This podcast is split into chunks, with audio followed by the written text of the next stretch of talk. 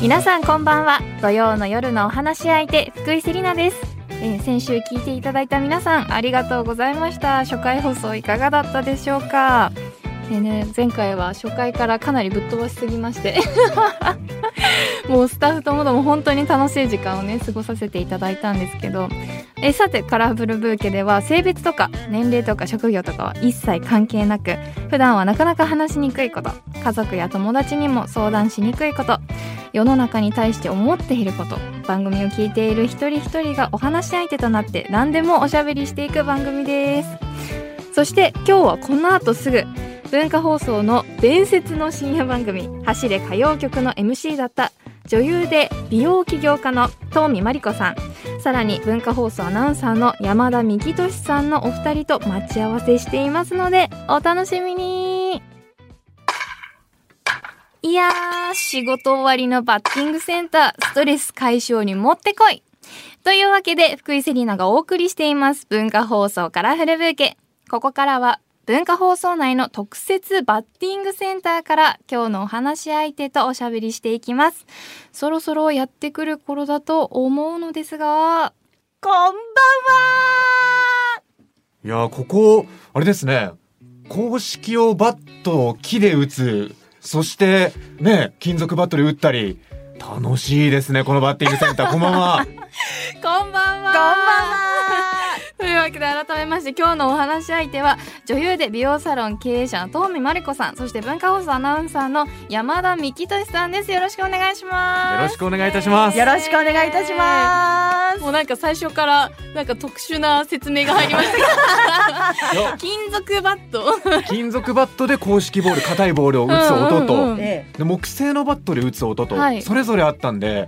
どういうバッティングセンター夢のような大体分かれてるんです音でよわかるんですわねかりますわかりますすごいカンっていう木の音と、はいキンっていう金属バットの音があったんですごいで山田さんはねあのもうえ野球をずっとされてたそうなんですよですかね小中高11年間野球やってましたのでうわ木でも打ってますし11金属でも年間打ってバッティングセンターもねたくさん行ってたんでちょっと興奮しましたよここ来て。いやすごい こんなすごいバッティングセンターがね文化放送内にできたなんてういわやお金持ってますね持ってますねあー文化放送さん素晴もうらしい。仕事が手につかないですよやっ私はもう打ってばっかりで喋りじゃなくてバッティングばっかりしちゃいますけど打ちまくっていきましょう。はい行きましょうねフォークのねええフォークのねヒットも打っていきましょうういやマリコさんとは、はでもそんなになんか空いてないですよね間そうですねう。んセリナちゃんとはもうプライベートでもね会ったりしてるので。本当にそうなんですよ私マリコさんのそのそれこそサロンにめちゃめちゃお世話になっていてでマリコさん脱毛サロンもやられてるんですけど、はもいう本当に私のもう体のありとあらゆる毛をなくしていただいています皆さん聞いており ますか。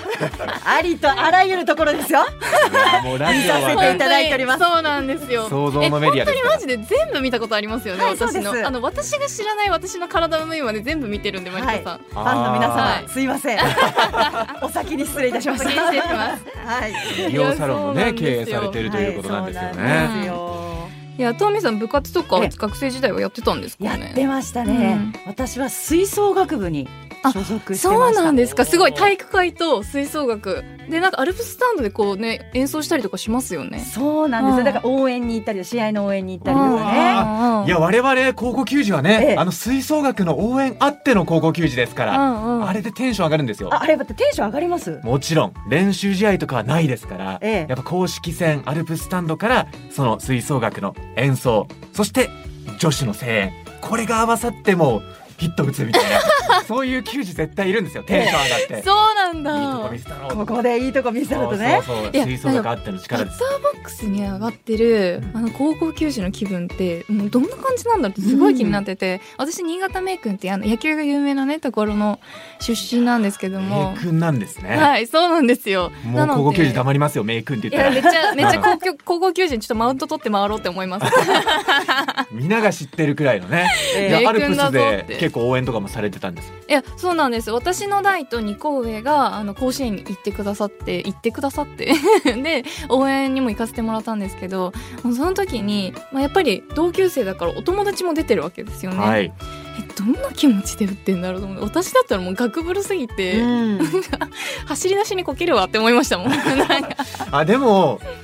スタンドは意識はしないかもしれないですねやっぱりその試合に勝つことに集中してそうなんですね、はだから意外と、まあ、頑張れますよそりゃ応援で、うんうんでも野球に集中してるんへでー、うん、あんま意識はできないくらいの緊張感は確かにありあますあやっぱりそうなんですね。はいでこう打って走ってあ落ち着いた瞬間にこう声援とかが聞こえてきたりとかそれこそ吹奏楽部のこの音楽が聞こえてきたりとかそういう時にこうしみるんですかね。そうですね、うんで彼女がいればちょっと指さしてガッツポーズみたいなで 監かっこつけてちょっと待っで監て。督監督に怒られるみたいあな怒られる。怒られますお前集中しろと。厳しいところだったら「ええおいなんだあれは」と「ベンチに帰ったとすいません」っていうのが、まあ、選手によってはえー、そうなんですはねい。でもなんかこう野球部でね付き合ってる子とかが、ええありました。ねありますよね強豪校とかだとあねりました。もううんやばいですよ。甲子園から帰ってきた後の2週間、もう激モテなんですよ。ああそうですよねもうそうなんだ。これベはンチ入りもベンチ入りも ベンチの人たちもみんなめっちゃモテて。えでなぜかもうずっと廊下にいるんですよ野球部いやもうスターですから学校えのいやもう本当そうですよね。あー本当にあのもう教室なんかにいないもう休み時間前に外に出てきてこうなんか無意味にうろつくっていう、はいはいはいすかしたければね声かけられますから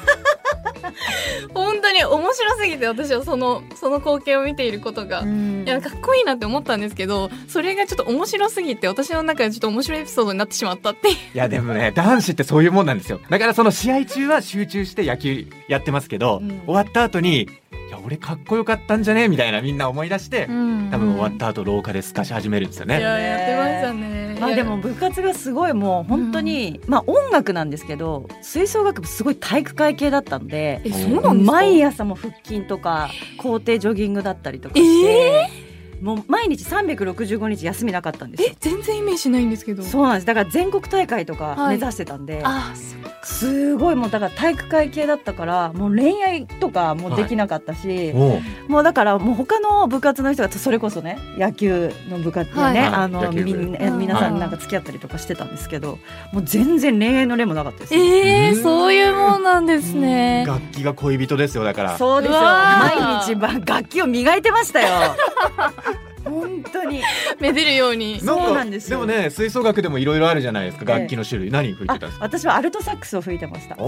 こいいいイケメンですねイケメンなんでイケメンですよそれはすイケ女子だったんですよ、うんかっこ いいそうなんでねすよえアルトサックス、うんそうなんですだから肺活量とかもすごく大事だったんで、まあ、はい腹筋だったり、うんまあ、ジョギングしてこう体力をつけるっていうのがまあ目的でね毎日トレーニングしてたんですけどあでもそういうのが今でもこう運動のこううん習慣がついたりとか、こうあのマリコさんのサロンに行くと本当に超丁寧にいろいろ当ててくれるんですよ普通のサロンじゃありえないぐらいもうなんかマリコさんもゼーハしながらこうやってやってくれるんでそういうのがこう部活のが生かされてるのかもしれないですねそうですねまあアルトサックス状態なんで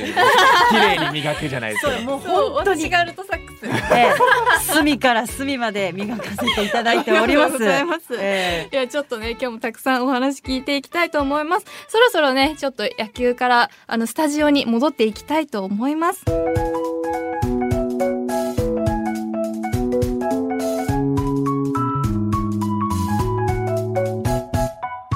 福井セリナがお送りしています文化放送カラフルブーケさてバッティングセンターからスタジオに戻ってきました改めまして今日のお話し相手は女優で美容サロン経営者の遠見まる子さん文化放送アナウンサーの山田美希俊さんですよろしくお願いいたしますいやー再びと言いますかねスタジオ戻ってきて夢のようなバッティングセンターの時間終わりましたいね。やー最高でしたすいませんねうんさっきまではね本当にかっ飛ばしまくってました ねカッキーガンキでーすねン今のポーズはえオリエンタルラジオさんえですかそうでございます完全にさすがですね世代ですからね。そうですはねいはい完全に私たち世代ですよねそうですね。そしてお二人を迎えてお送りする今回のテーマはこちらですもう一度聞くけどフェムテックって知ってる前回タレントの鈴木奈々さんと加藤綾菜さんをお話し相手にフェムテックについて話し合ったんですがいい意味で盛り上がっちゃいすぎて時間が足りなくなっちゃったので今回は東美さんさらに山田さんの男性目線の意見も加えつつ改めてフェムテックについてお話ししていきたいと思いますうん。はい、うんフェムテックをね簡単に言いますと、はいフィーメイル女性とテクノロジーを掛け合わせた造語なんですねで女性が抱える健康の課題課題をテクノロジーで解決できる製品やサービスのことなんですがお二人フェムテックって知ってましたかね知らなかったあです。知らなかったですかそうなんですよ。あじゃあもしかして今回のあのお題でこう調べてきてくださった感じです調かべました。ありがとうございます知ってましたよい。や私も全く同じでえ知らずしてもうこのフェムテックってなんだろうフェムテック意味で検索しましたね、はいやでもまさにそういう方たちにフェムテックを知っていただきたいので、うんもうお二人ぴったりの今日はゲストですい、ありがとうございます多分お聞きの方もねご存知ない方もいらっしゃると思いいやます本の当でにそうだと思います、はいででもしかもそういう方たちって意外ともうフェムテックにフェなんかこう触れているんだけど知らなかったっていうことえもうんたくさんあると思うんですよね。はいでなんかこうフェムテックっていう言葉を調べていただいてどう感じましたかねトミーさんいかがでしたいや私も正直、まあ、今回このねきっかけで知ったんですけどあ今まで使ってたアプリが、うあんこれフェムテックなんだとかは今まで使ってたこの商品がフええェムテックなんだっていうので、改めて分かったことがありましたようね。たくんさうんん、ねいやそうですよね、うん例えばですけどあのルナルナとかそうでです。ううんん、あれルナルナご存知ですか今ルナルナあー私結婚してるんですけど、ええはい妻がこうアプリでええルナルナ入ってました、はいメールとかねアプリ始まる前とかありましたもんね、うんうんあーあえはいアプリあじゃなくてメールがあったんですか多分アプリの前はメール時代ありましたよね、えー、すごい知らなかったてかはいよくご存知ですね例えばその奥さんが使ってたとしてもなんか知らないみたいなま人あ、いて興も、味がなかったら全然ねあーそうですよねそうなんですよねそれをどうういうきっかけであの奥様がルナルナを使っているっていうのを知ったんですかねあ別にあの嫉妬体質とか LINE チェックするとかじゃない ないんですけど全然違うんですよ勝手にスマホを覗き込むとかそういうんじゃなくてあの大阪そんないや違う違うあのそんなんじゃないんですよええそんなこと思ってなかったですけど、ええあの言われてみたら確かにってなりました、はいた今。またまスマホがこう見えた時うんに、うんうんどのアプリ入ったんだろうと思ってパッと見た時にそれが目に入ったって感じですかね、あああ、そうだったんですね。えはい、そのルナルナの使い方についてお奥様とお話ししたりとかありましたか。あでも詳しいその内容は分かんないですね、その生理の周期が分かるとか、はいいそういったおおよそは分かるんですけど、はいどういうがホーム画面になってるとかう、ん、そういう詳しいところまでは分かんないですね。そうですよねそうですね。でも我々女性にとってはルナルナってね今もう多くの人が使ってますけどねはい、そまうあ、ですよ今ね言ったようにその生理のチェック、はい次の生理がいつ来るんだろう、うんはい。例えばあ生理がこの時に来るから今この時期だなとか、うん。あ今ちょっとイライラしてるなとか,、はいだからそういうのをチェックできるのはこのアプリなんですよね。めちゃめちゃいいですよね。うんでなんかなんかちょっと体調良くないなと思ったらすぐルルナルナさんに聞くんですよ。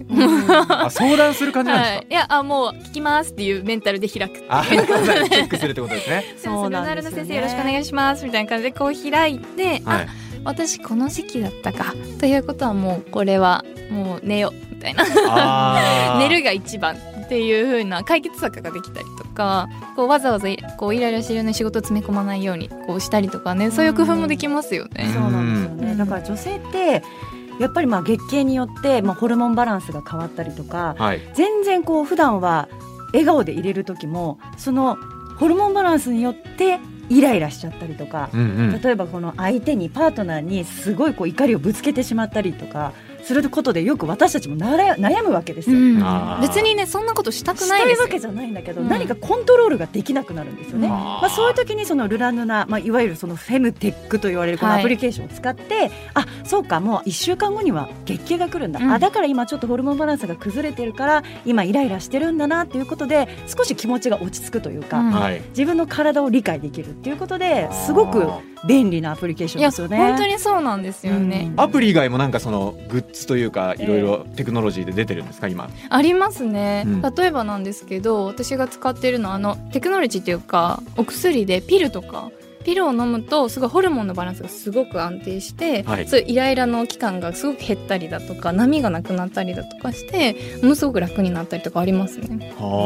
うあ。ん私もピル飲んでます。あ本当ですかうん結構効果ありましたかありますね、うんやっぱりその月経前とかになると私は、まあ、食欲がすごいもう出てって、もうはい甘いものそうな食んですねべたい、もうしょっぱいもの食べたいっていう、はい体重毎回2キロぐらい増えるんですよおーすわーご生い見理前になると。すごいですでね。あとすごくイライラしてきちゃったりして、もう何でもないこと例えばこの今目目の前にペットボトルお水のペットボトルありますけど、例えばそれをパタって倒しちゃったら、はいそれだけでも悲しくなって 涙が出てきちゃうんですよなんで倒しちゃったんだろうってなる。なんで私はこんなことでちゃんとできないんだろうわかります自分ってなんでこんなにダメなんだろうっていうのをどんどんどんどん自分を追い込んでいっちゃうんですよ。はであ。もう本当そういう小さなことでも涙が出てきちゃったりとか、うん感情をコントロールできなくなるんですよね。えなんであんなに涙腺弱くなるんですかね、いやーわかうらないん、私ももう不思議ですよなんかかもうここガバガバなのかなって思うぐらいなんかもう涙製造機みたいな感じになりますからそうね、だから私はまあ先生に聞いたのは、うんやっぱ女性も男性ホルモンっていうのを持ってますので、はいはい。その女性ホルモンがまた男性ホルモンのこのバランスが取れなくなって、うんメンタルがこうダウンしたりアップしたりっていうのがあのやっぱり原因でうん涙が出てきたりとか、今度は怒ってしまったりとかっていうのがあるっていうふうに聞いたので、うんそれを和らげるためにピルをてあの服用してくださいっていうふうに説明を受けたんですよね。はうんだからすごく楽になりました。ね楽ですよね、うんえ実はあの男性もそういうなんて言うんだろうメンタルっていうかホルモンのバランスでこう生理前のそういう PMS っていうんですけどそういう状況 PMS になる方も中にはいらっしゃるんですよ。あ。へそえう。そういう本当少数派なんですけどあの男性なんかそそれこそ私も男性ホルモンが関わってるわけじゃないですか。で男性ホルモンに波ができてしまう男性っていうのは男性もそういう PMS の症状が出る方も中にはいらっしゃって。男性もそういう周期がある人もいるということですうんね。そうなんですよ新しい発見でいしたやよ。新しい発見ですね、はい本当にさて前回女性特有の健康問題について知りたいと思っている男性の割合は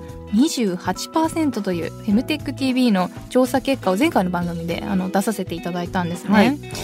この数字についてどう思いますか山田さんいやー低いなーって思いましたねあ。二十ー八パーセントですか。いやそうなんですよは意外と28%なんだっていうのでちょっとショックですねそうなんですよ。え、そうですね山田さんそのラブラブな奥様がいるっていう風にさっきお聞きしたんですけど も、あ。ラブラブって言いました私。すみませんあの多方面からあーなるほどあのなる情ほど報を仕入れまして、事前ラブラブの情報です事ね前の情報すみません入れさせていただきましてこう奥様のこう悩みとかを理解してあげてるなっていうふうに思いますか あやっぱりでも先ほどねあの生理の話ありましたけれども、まあ怒りっぽくなったりするじゃないですか、うんまはい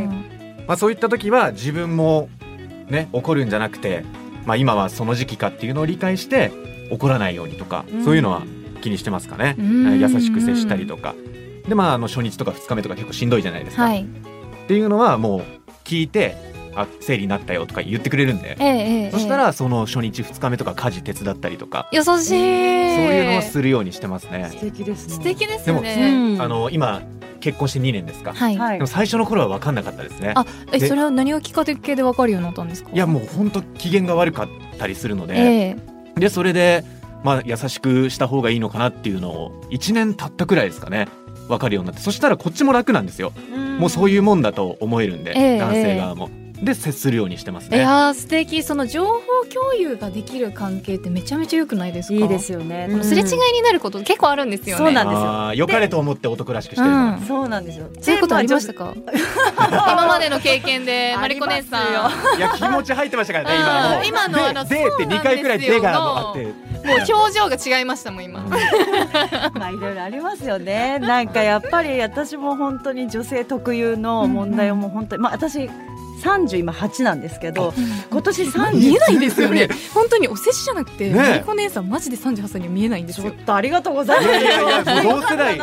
二28なんですよ私同世代かなと思いましたいは十八はい十個も違うんですね。や見えない見えない見えないです。えーそうなんですねそうね、まあはい今年三十九になるんですけど、やっぱり四十近くなってくると、またやっぱり三二十代の頃と全然体力とかあのまあ体調の面でも変わってきて、はいまあそれもやっぱり恋愛にもこう生じてくるというか。もう絶対月経前はイライラするし、うんまあね、それで喧嘩にもなるし、はいだけどやっぱりそういう時に男性が理解を示してくれて「あどうしたの?」って言ってこう一言声かけてくれるだけで心が和らぐわけですよ。わかります。うんうんあ今日ちょっと体調悪いのって言ってでそうすると私もあ今日ちょっと月経前だからとか月経始まったからちょっと気分がってなると、あそっかそっかって言ってで休んでなって言って俺がやるよとか言ってくれるともう神もう神様ありがとうございますってはいそうって言ってくれると私も優しくできるんですよね。あー分かってもらえたっていうその嬉しさが勝つわけですよそうなんでいすやよ。本当にそれです。そうなんですよ。間違いない。もう共感を求めてるんですよね私たちは。そうなんですよ。であーイライラしてることも自分そういう自分にもイライラしてるからそこで「お前なんでそんな態度なの?」って言われちゃうともうもう止められない怒りは止められない止められないいやめられない止 め止めらられれなないいわ けですよもう止まらないんですよもう自分だってもう分かんないよってなっちゃうのであだからやっぱり理解してもらえもちろんでもそれ女性だけじゃないですけどねこっちもやっぱ男性の体調とかを理解してあげなきゃいけないなとは思うんですけど、でもやっぱりこう女性側はやっぱ女性のことをもっと体のことを分かってほしいっていう気持ちが強いからみんな、でなかなかその周期まで把握して対応してくれる旦那さんってなかなかいないと思うんいでなすいよ。ですね、うんーうんででもなんかこうやらないって思ってるわけではなくってそういう風な対応の仕方を知らない男性が多いと思うんですよね。うんあーだからこう責めるべきではなくてこういうか人がいるんだよっていうことを世の中の男性が知ってくれることであ俺もそれやってみるかそのせいだったのかもしれないとかこう思い始めるきっかけになるかもしれないですよね。あー確かにそうですね。そうですよねあとやっぱりなんかこう女性の体を学ぶ場所が結構少なくないですかいやーそれすごくわかります。逆もそうですだから男性のそういうメンタルの部分だったりっていうのを教育を受ける場面がやっぱり少ないから、は確かに、だからなんかもう自分でちょっと調べてねみたいな、はい、まあ、外国とかだとね結局やっぱりそういう勉強する場があるじゃないですか、はいそういう性教育だったりとか,、はいだからそれが結構少ないからやっぱ知るきっかけがないっていうか、うんうん間違いないですね男性も自分で知ろうと思わないと調べないし。確かに、でで女性は自分ごとだから自分で調べようと思っていろいろ YouTube だったり何だったり検索しますけど自分の体に起きてないことっていうふうになるとなかなか調べ始めるきっかけがないですもんね。私思いました今あの納得というかあの経験ししたからこそそのできるんです私はそのうん妻がが苛立ってたりとかはい、そういう会話をしたからそれをたまたま知ることできましたけどまずその経験がなかったら学べてないですもん私もそうですいよね、やー共感力ですねやっぱり。うんなんですかねだからそのやっぱ学びの場重要だなと思いまいしたや本当にそれはずっと思ってるんですよいやね。本当にそうだはいなんねかそういう教育ってまんまりこう受け受けたことなかったなっていう。でもうん男子って結構その高校生とかだったらなんかそういう性教育とかになるとちょっとふざけたりするんですよ、そうなんあーでいすか。やしてましたしてましたおいおいおい今日保健体育じゃないみたいな感じ でで可愛い先生だったんですよね私の高校は、はい。えちょっとやんちゃなやつがそういうなんかねふざける場じゃないのにちょっと面白いこと言っえて、えうんでちょっと学ぶ空気を壊すじゃないけど、ええまあ、なんか照そうれ隠しですよそうね。そうそうそうそういうのがあったのでなんかこういい大人になってから学ぶが場があればいいなと思いますけどね、うんあーなんかそろそろ結婚とかが考えられるはい20代とか、まあそうなった時にどっかでそういう日があったらいいんじゃないかな、うんまあ、い機会やがあったらい本いんじ当ゃないにかなそうですよねこう思春期の時ってこう恥ずかしいですしそういう話に触れるのもなんか親ともその話するなんてもうもってのほかじゃないですか恥ずかしくて話せないよね。恥ずかしいですよだってドラマでキスシーンとかあるだけ どみたいな感じなの間違にいない場合にちょっと変えちゃったりするもそんうそうあーなんかこうねとか言って違うみ場合。たいないやこれもうあれあれですね、うん無言で2回言ってましたもんね急によう思い出したかのよういにやなん思春期の学ぶっていうのはなかなか難しいですけどそれこそちっちゃい時からそういう情報に触れるようにしていって恥ずかしくなくしたりだとか、うん大人になってからしっかり学べる場がもらえたりだとかそういう風になったらものすごくありがたいですよね。そうですようね。んいやそんな優しい優しい山田さんにちょっと今回ですねテストを用意しております。お、お何のテストですか急にドキッとしてきますよ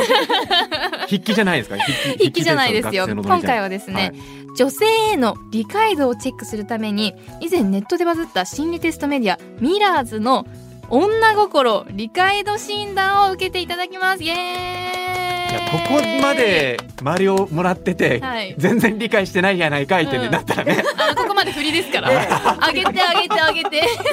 全問不正解ドーンっていうパターン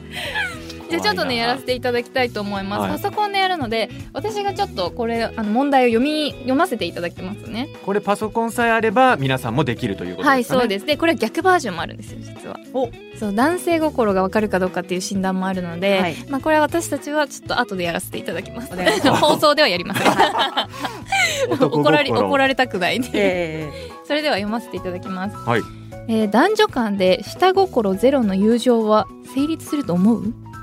うわーこれなんか個人的な考えじゃないですえ私ははいあでもそうか女性心読まないといけないですねいやわ女性かんないですよ直感でいいですよえまずね成立する成立しない成立してほしいどちらとも言えないあのー、ごめんなさい中途半端でどちらとも言えない行きましょうどちらとも言えないポーン続いて彼女と出かける時この服とこの服どっちが可愛いかなと聞かれたらわからないと答える相手が好きそうな方を選ぶどっちもいいねと答える自分が好きな方を選ぶこれはわかりますよ相手はもう決まってるんですよ女性っていうのはどおーっちを着たいかはい、だから好きそうな方をあ待てよこれねでもね考えすぎいや考えすぎです完全に考えすぎですよ今の直感でいた方がいいか読む読んでる読んでるじゃあこれは相手だから自分が好きなのを選ぶいいですね続いて、女友達から真剣に恋愛相談をされた時のあなたの対応に一番近いのは本人が望んでいると思われる回答をして勇気づけるこれ山田さんっぽいな とにかく面白おかしく話を盛り上げて元気づける客観的に見てベストな解決策を出すように努力する余計なことを言わずにひたすら黙って話を聞くあーいや最後からね一番目なんですけどああもうそうなんですはね、い、俺はねもう決まってます、えー、最後です余計なことを言わずにひたすら黙って話を聞く、はいおお意外な答えですこれはね大事ですね意外な答えでしたはいはい続いて次のうち一番理解できない女性の行動は太っていないのにダイエットをする電車の中で化粧をするオチのない話を延々とする真冬なのに短いスカートを履く、 4番えーはい真冬なのに短いスカートを履く、これおおさてどうでしょうか最後の問題です彼氏がいるのに他の男性と一対一で食事に行く女性をどう思うあこれ私も聞きたいですね寂しがり屋社交的普通軽いあー普通じゃないですかこれ直感ではいありがとうございますさあどうなったかな、気になる気になるそれでは結果発表です山田さんあなたは女心を全然分かっていませんおい嘘でしょここまでずっと丸だったのに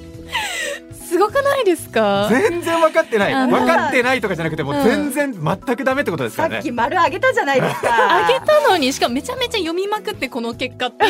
いやーなんじゃそりゃ、はいやちょっと見ていきますね、あなたはいい意味で男っぽい人のようです ね。あなたの場合、女心を理解しようとすると考えるだけ無駄な気がし ます。言われてますよ、山田さん。考えるだけ無いや駄もうだと完全に言われてますね。い、まさかの結果で したけえど個人的にはちょっとまさかじゃないですか。いやまさかですねいやすごい。え、えなんか答えていく中で、うわこれ違ったわみたいなのはやっぱあったんですか思い当たるところあでも結構ありました私。ありました、はい、例えばあの、はい例えばこう私とか相談している時女性側が相談している時に、うんもう黙って話を聞くうんうんうんはいそれは私は違うなって思いましたマリコさんどう思いますいや私黙って聞いてほしいなと思ってあそたうなんですかおーえ終わりましたよこれ、うんなんかはい私はしっかりこう相槌を打ってほしいんですよ。あそうだよわかるそういうことってあるよねえなんでそうなったんだよムカつくねとかあーひたすら共感共感してほしいんですよ共感して黙って「うんうんうんうんうん」って聞こえると「聞いてる?」ってなるんですよね。あーでもね確かに表情によってはほしいんだあのスマホなんかい、まあ、論外ですけど、い触ってたりしたらねすごい不快な気持ちになりうんまあすよそねれは深いですね男性の方々これやりがちじゃないいでやすか。そうなんですよそうなんですよ家とかね、いたりとかデート中とかもうんうんうんとか言ってスやマるホやでるもう怒られましたもんそれ付き合っ怒てるた怒時るそれすごいわかります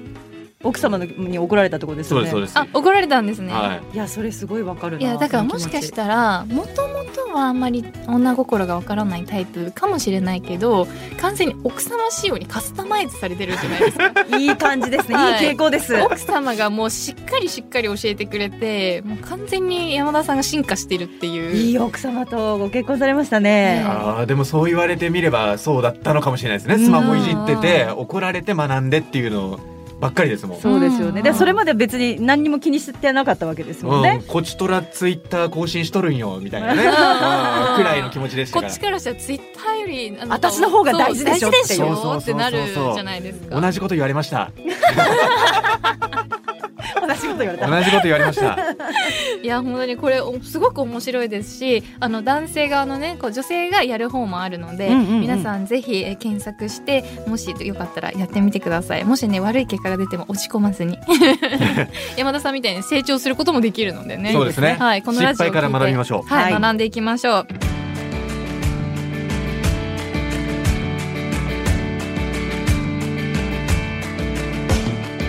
さてここからはトレンドブーケです世の中を明るく彩る最新のアイテムやサービスをご紹介するコーナーになっています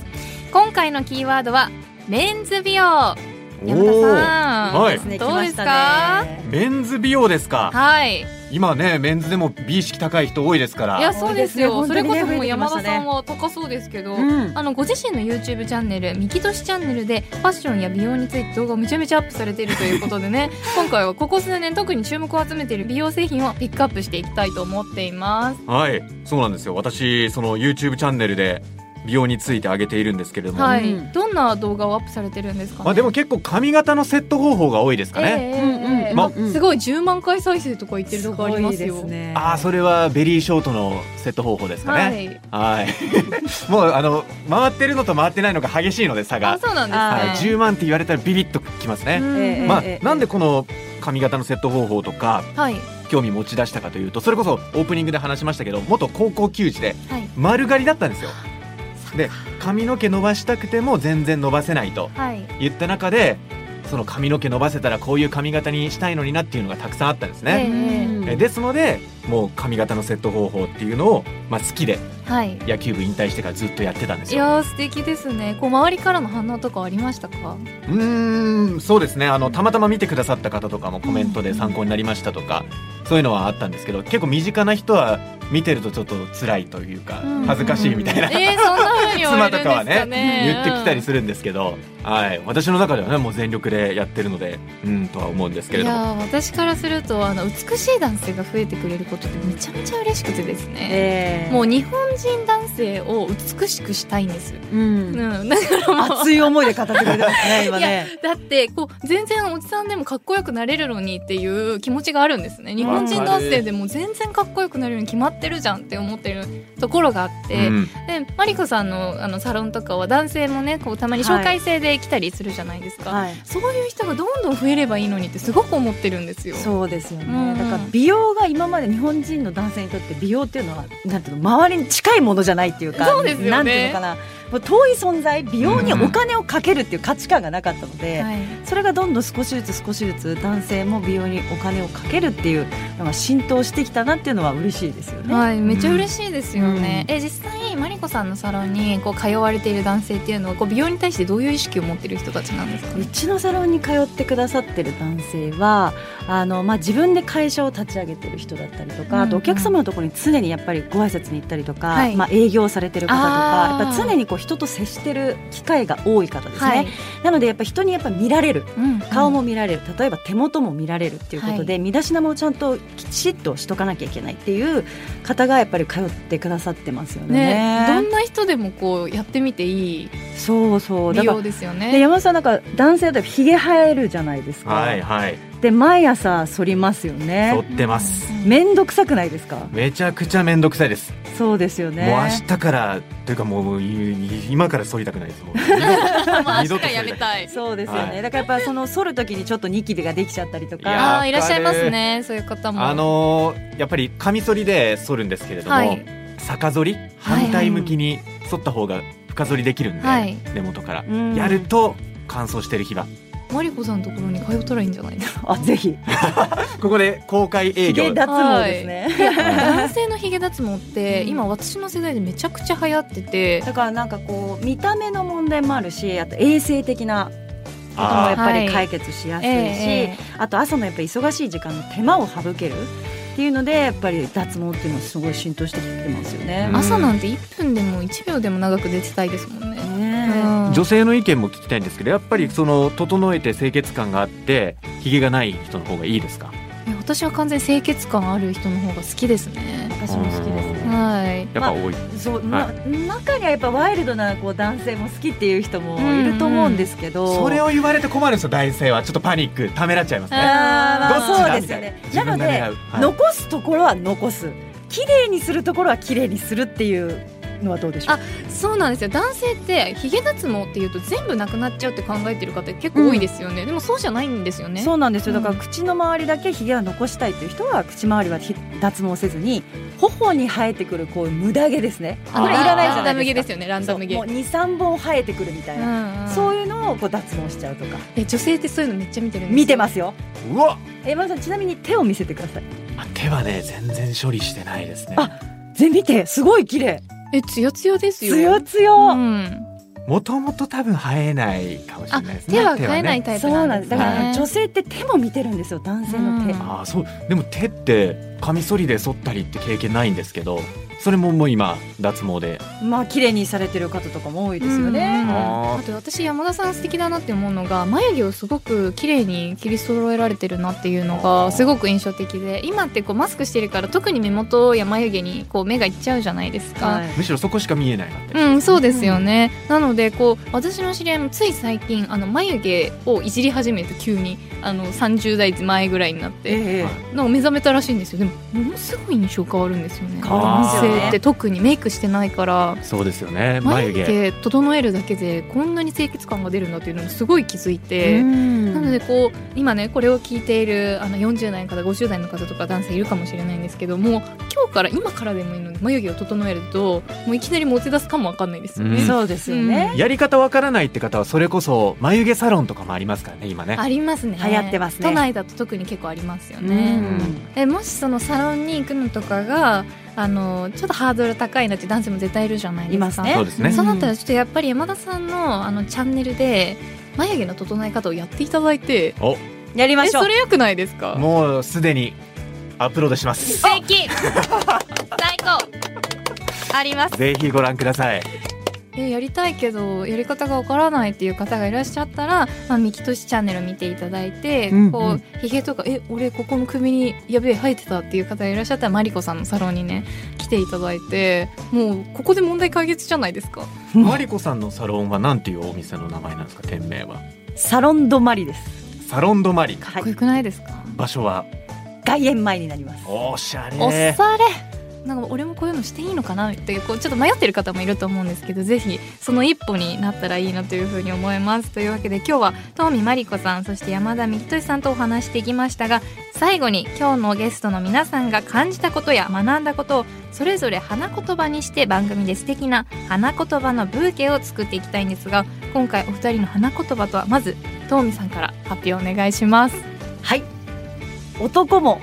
素敵であれあーなんかなんかわかんないけど今鳥肌が立っ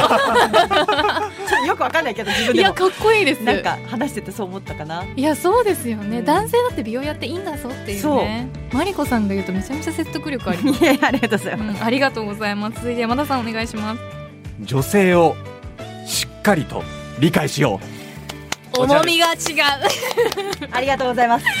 ありがとうございますいやそうですよねいい言葉ですねでも男性を理解しているマリコさんと奥様をしっかり理解している山田さんが言うとすごく説得力があってこうスッと心に入ってきますねうでも私その心理テストの結果がねはい全く女性のこと理解できてないですっていうのがあったので それを心に留め てえはいしっかり理解していこうかなというところで、は成い長していきましょうはいそうですね。はいはい、お二人からいただいた花言葉しっかりとカラフルブーケに束ねていきます。ありがとうございました。さあ、そしてお二人からお知らせなどありますでしょうか。ももしありましたらマリコさんからお願いいたします。はい今もねお話ちょっとさせていただきましたけど、えー東京外苑前にサロン止まり、えーサロンを開いておりますもし興味がある方綺麗になりたいよという方はねぜひ遊びに来ていただければなと思います東美真理子で検索していただけると出てくると思いますのでお願いしますはい、ありがとうございます。それでは山田さんお願いします。はい、まあ、文化放送をお聞きの方はね、えー文化放送のラジオになりますけれども月曜夜9時から「断密の耳密」そして9時30分からは上地雄馬さんの「ワンダーユーマン」という番組がありましてそしてこの春から朝8時ですね木曜日元乃木坂46の高山和美さんと「お隣さん」という番組をやっております。えーそちらの「お隣さん」の中でですね氷川きよしさんの「限界突破レディオ」という番組も放送されますのでお聞きいただきたいと思います。えーそれから野球実況ですねライオンズナイター野球実況もやっておりますのでぜひそちらもお願いします YouTube もミキトシチャンネルお願いしますというわけで今日のゲストは東美真理子さん、山田幹俊さんでした。ありがとうございました。またぜひ遊びに来てください。ありがとうございました